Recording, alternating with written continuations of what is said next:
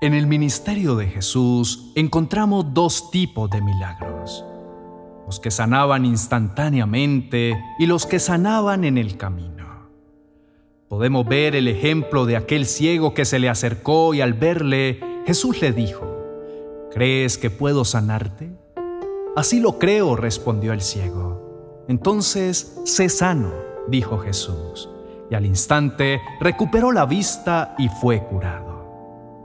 Vemos otros milagros que también sucedieron al instante, como aquella mujer con flujo de sangre que tocó el borde del manto del Maestro y la palabra nos dice que el sangrado cesó.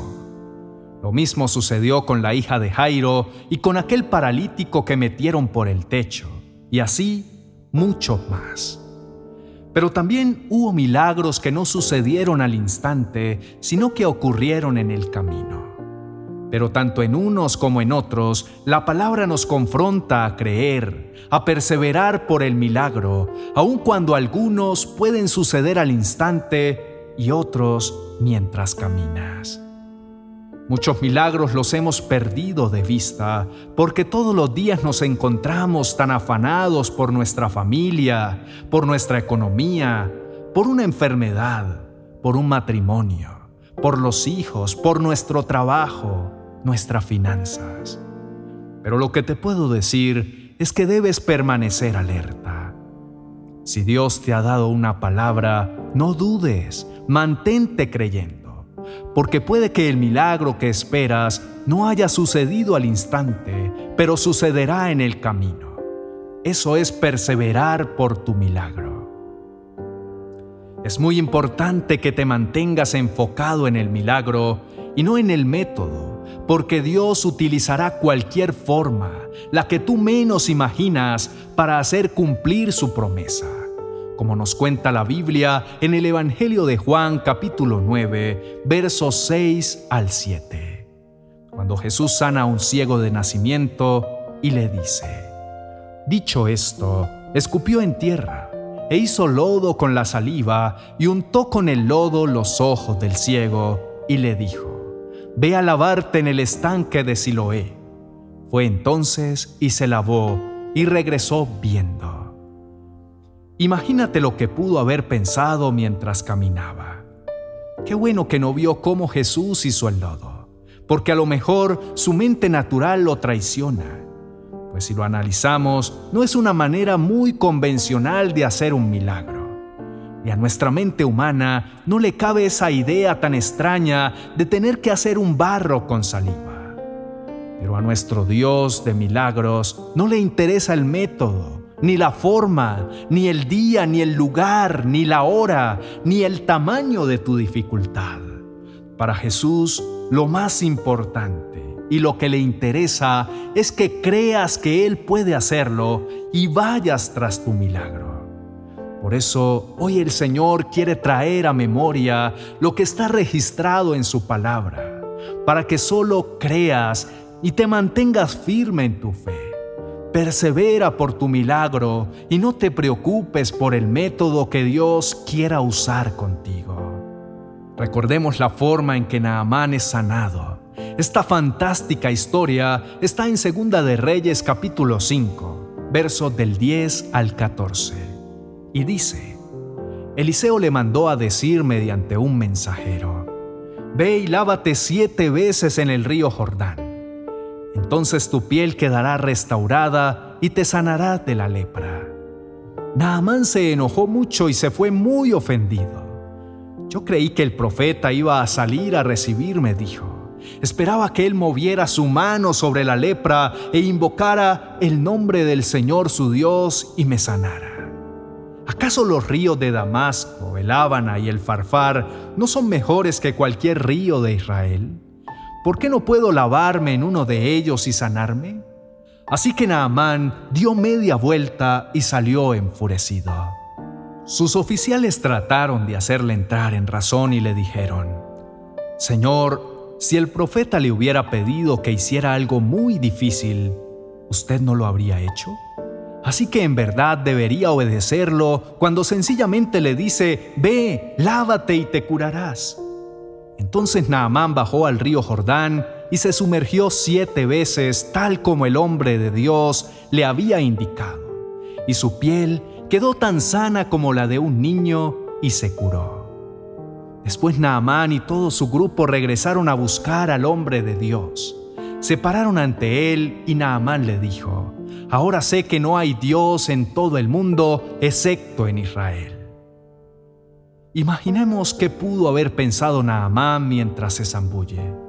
¿Qué locura estoy haciendo? Esto debe ser un chiste. Yo, el ministro de la defensa de la nación más poderosa del mundo, creyendo esto. Me están viendo todos mis soldados. ¿Qué van a pensar de mí? Pero él, en medio de su enojo y su incredulidad, persistió, y hasta cuando salió de la séptima zambullida, su piel sanó y quedó limpia como la de un bebé. Hoy quiero motivarte para que perseveres en tu milagro. Está en el camino. No desmayes si no ves que está sucediendo. Si es un milagro financiero y te dicen que las cosas están muy difíciles en la economía, persevera creyendo. Si es la reconciliación de tu matrimonio, persevera, aunque todo parezca indicar que no se hará. Si es tu salud y los médicos ya te dijeron que no hay nada más que hacer, este es el momento en el donde a Dios le gusta entrar en acción. Cuando la gente sabe que no fue la ciencia ni un hombre y que solo Él puede hacerlo. Pídeselo créele y mantente confiado. Persevera por tu milagro. Sé que tú necesitas un milagro hoy. Y yo te pregunto, ¿te has dado cuenta cuántos milagros ha hecho Jesús en tu vida? ¿Recuerdas esa enfermedad, ese accidente que te pudo haber costado la vida? ¿Ese problema financiero?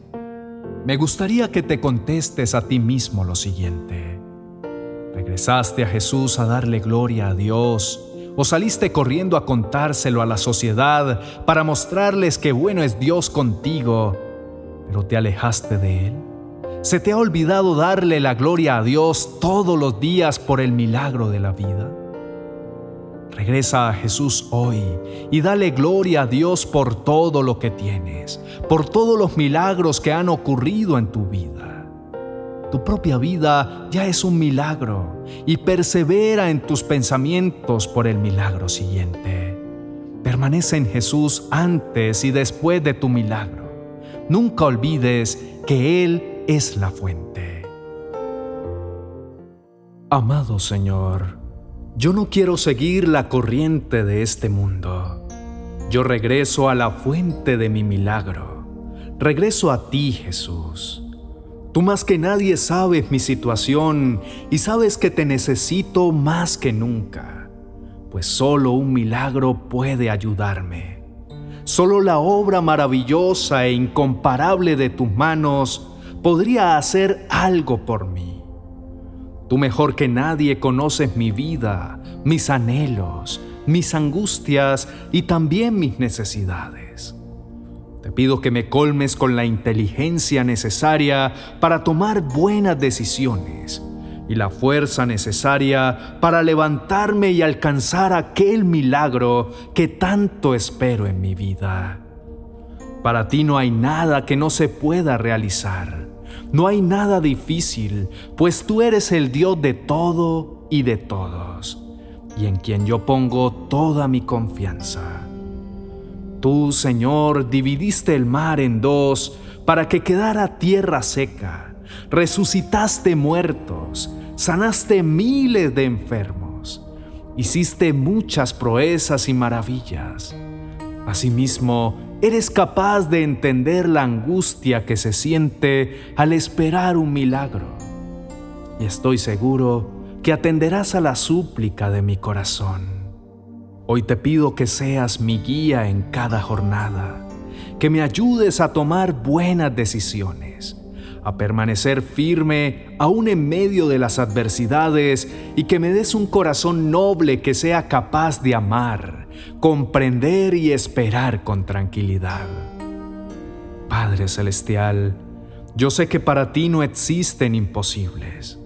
Es por eso que hoy te pido que me tomes de la mano me guíes por el camino correcto y me permitas salir victorioso de cada prueba, y que seas el rayo de luz que le ponga fin a mi oscuridad. Tú conoces el estado de mi vida en enfermedad, en dolor del alma, en mi situación económica, en las crisis, en mi hogar y en cualquier situación que estoy enfrentando. Tú lo sabes todo, Señor, y las pongo en tus manos para que me ayudes a alcanzar el milagro que tanto necesito, según sea tu voluntad perfecta y agradable.